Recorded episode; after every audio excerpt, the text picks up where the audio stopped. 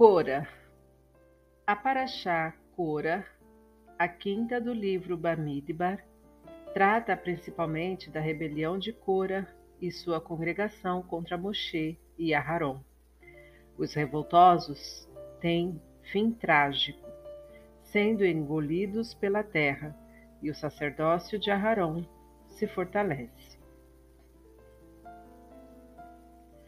Ato ou a intenção. O que prevalece? Nesta paraxá, a Torá relata os detalhes da rebelião de Cora e sua congregação. Há uma regra que diz que a ordem em que os acontecimentos nos são apresentados na Torá não necessariamente corresponde à ordem de ocorrência dos fatos. Porém, o Midrash afirma que Cora se rebelou depois que os espiões voltaram.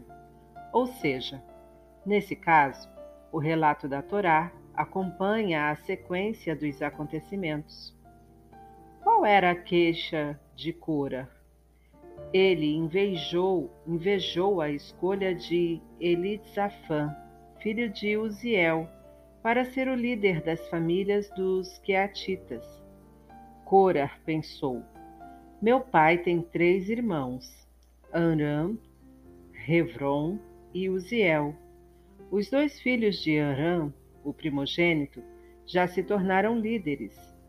Um é o rei, Moshe, e o outro é o sumo sacerdote, Aharon. Eu é que merecia ser designado líder de nossas famílias, pois meu pai é o segundo filho. No entanto, Moshe nomeou Elitzafã, filho de Uziel, o quarto entre os irmãos de Itzar, pai de Cora. Deve-se notar que Cora esperou cerca de um ano e meio para reclamar do fato de seu primo mais novo ter sido nomeado líder de um subgrupo da tribo de Levi. Surge então a pergunta: porque só depois da volta dos espiões, Cora despertou e se revoltou contra Moshe por causa de algo que acontecera muito tempo antes, no ano da saída dos judeus do Egito, por ocasião da indicação dos chefes das tribos. O Rebbe de Lubavitch explica que a reclamação de Cora foi feita no momento exato após o episódio dos espiões. Antes deste acontecimento, a rebelião não teria fundamento. A Hassidut esclarece que os espiões tinham boa intenção quando tentaram dissuadir o povo de entrar na terra de Israel. No deserto não era necessário preocupar-se com os aspectos materiais da vida, pois como dizem nossos sábios, as roupas cresciam junto com as pessoas, a alimentação, o maná, era fornecida por Deus. O poço de Miriam dava água de forma milagrosa, acompanhando o povo em suas andanças, e assim todos ficavam livres e disponíveis para ocupar-se dos assuntos espirituais. Quando entrassem em Israel, eles teriam de realizar diversas tarefas mundanas, o que afetaria seu grau de espiritualidade. Portanto, para que não houvesse queda espiritual do povo, seria melhor que ele permanecesse no deserto, protegido das exigências do mundo material, vivendo à base de milagres, vendo e vivenciando a presença divina com disposição total para servir a Deus e envolver-se com o mundo espiritual Assim pensaram os espiões. Moshe Rabbeinu, com seus dons refinado, compreendeu a intenção dos espiões e explicou-lhes que a vontade de Deus se encontra na prática das mitzvot. É muito bom estar espiritualmente conectado a Deus, mas sua vontade sagrada é que as mitzvot sejam cumpridas, algo que só podíamos alcançar em Israel.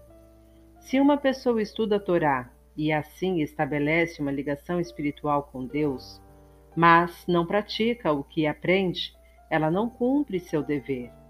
Por outro lado, alguém que não estuda A quem falta, portanto, conexão espiritual, mas realiza, mesmo que de forma mecânica, determinada mitzvah, faz a sua obrigação. Quando ouviu isso, Cora se revoltou e disse: Se o principal é a prática das mitzvot, então por que vocês, Moshe e Aharon, são os líderes? Caso a conexão com Deus fosse apenas espiritual, faria sentido ter líderes, pois estes têm nível espiritual mais elevado que o resto do povo. Porém, em termos práticos, no campo da ação, no cumprimento de uma mitzvah, todos são iguais. O mesmo ato de que se constitui a mitzvah é praticado pelo maior tzadik e pela pessoa mais simples. Logo, toda a congregação, todos eles são santos e Deus está entre eles.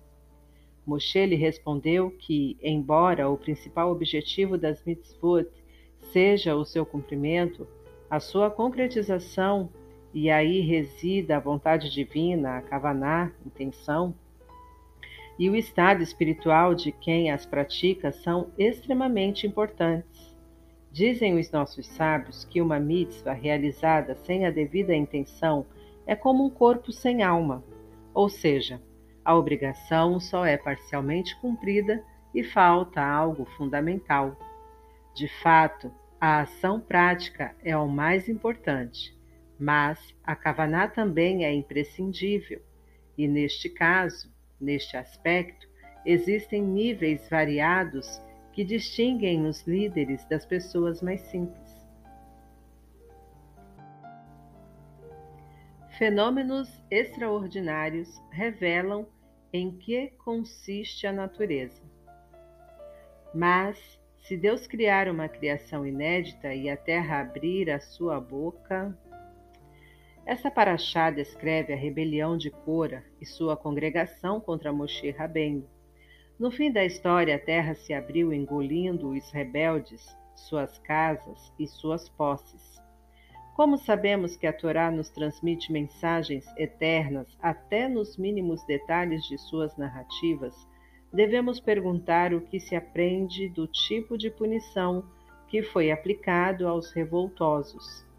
Afinal, a Torá poderia simplesmente dizer que eles foram castigados sem especificar de que maneira. A seguinte parábola nos ajudará a compreender o ensinamento contido neste episódio. Um rei pediu a um pintor extremamente talentoso que pintasse um quadro especial que seria exposto no centro da cidade, para que todos admirassem a sua beleza. Conforme solicitado, o artista pintou um cavalo belíssimo e o colocou na praça principal à vista de todos. Porém, quando saiu para ver a obra-prima, o rei notou que as pessoas não davam atenção à figura, nem sequer percebiam que havia um quadro ali. Muito surpreso, perguntou ao pintor, ao pintor: Por que motivo ninguém repara neste trabalho maravilhoso? O artista respondeu: O cavalo está representado de forma tão perfeita que parece real, por isso ninguém se impressiona. Se quisermos chamar a atenção, teremos de rasgar a tela diante de todos. Assim verão que se trata de uma pintura magnífica. É esta também a lição que extraímos do castigo infligido à congregação de Cora. Estamos tão acostumados com a natureza que esquecemos que tudo é um grande milagre. O solo sobre o qual caminhamos nos parece tão comum e natural que nem percebemos que literalmente estamos pisando em milagres. Para que as pessoas entendam que a natureza não passa de um milagre oculto, Deus produz acontecimentos extraordinários, mostrando quem a domina de fato. Desse modo, fica evidente que o funcionamento regular do mundo material é apenas um dos milagres divinos.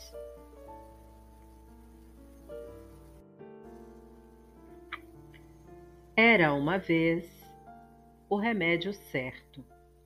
O prestígio do Rambam não conhecia fronteiras. Suas cartas e ensinamentos eram estudados em países distantes. Assim, o nome do jovem erudito chegou aos ouvidos de um dos maiores sábios da geração, de idade mais avançada, o Rabi Abraham ibn Ezra.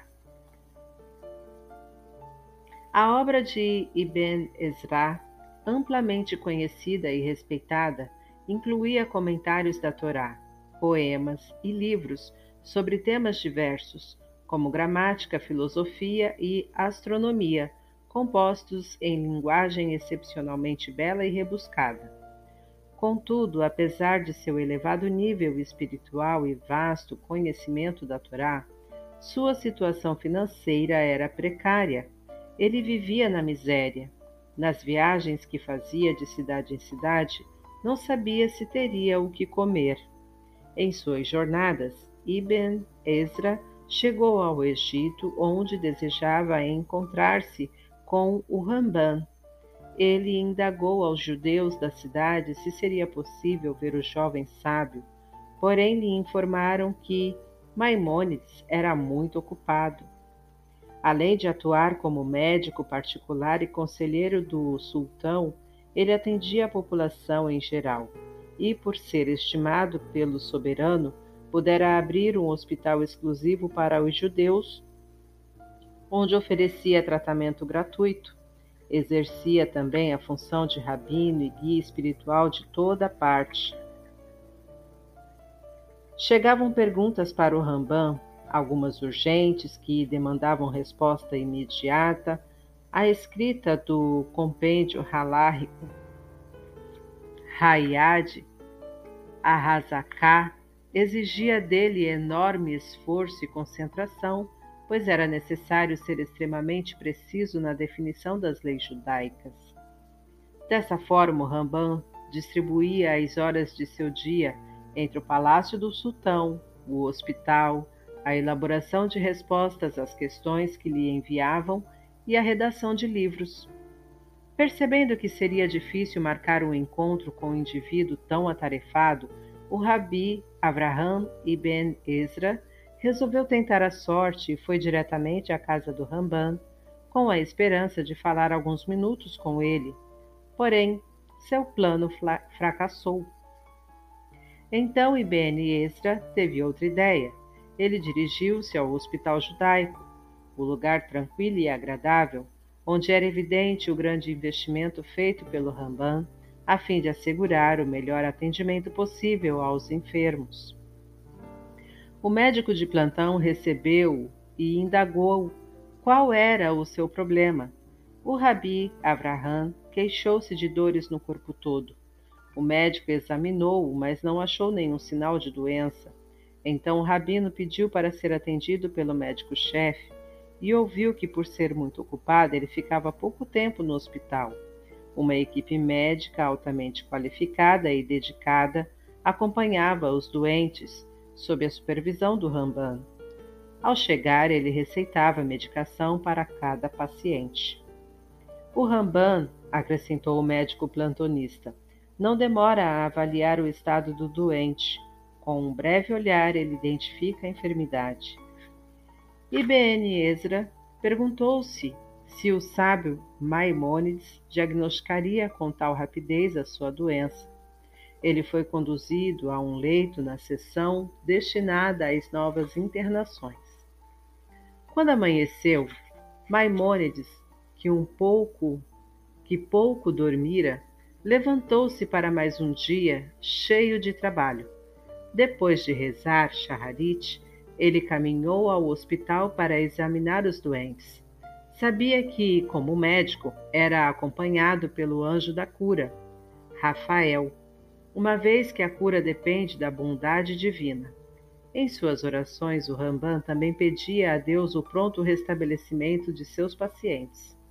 Ao entrar no hospital, o Ramban foi ver os novos enfermos, cujos males ainda não haviam sido diagnosticados. Detinha-se ao lado de cada doente, observava-o por alguns instantes e prescrevia a medicação no prontuário que ficava pendurado no leito. O paciente lhe agradecia e ele passava para o próximo. Quando chegou à cama do Rabi Abraham ibn Ezra, Maimônides fitou por um momento e logo começou a escrever. Ben Ezra não podia crer no que via. Quando Ramban saiu do quarto, ele se levantou e, sem disfarçar a curiosidade, perguntou ao médico que ali estava: Você poderia me dizer que remédio Ramban recomendou para mim? O médico, deixando escapar um sorriso, mostrou o prontuário ao rabino. Doença, pobreza, medicação, quatrocentos dinários.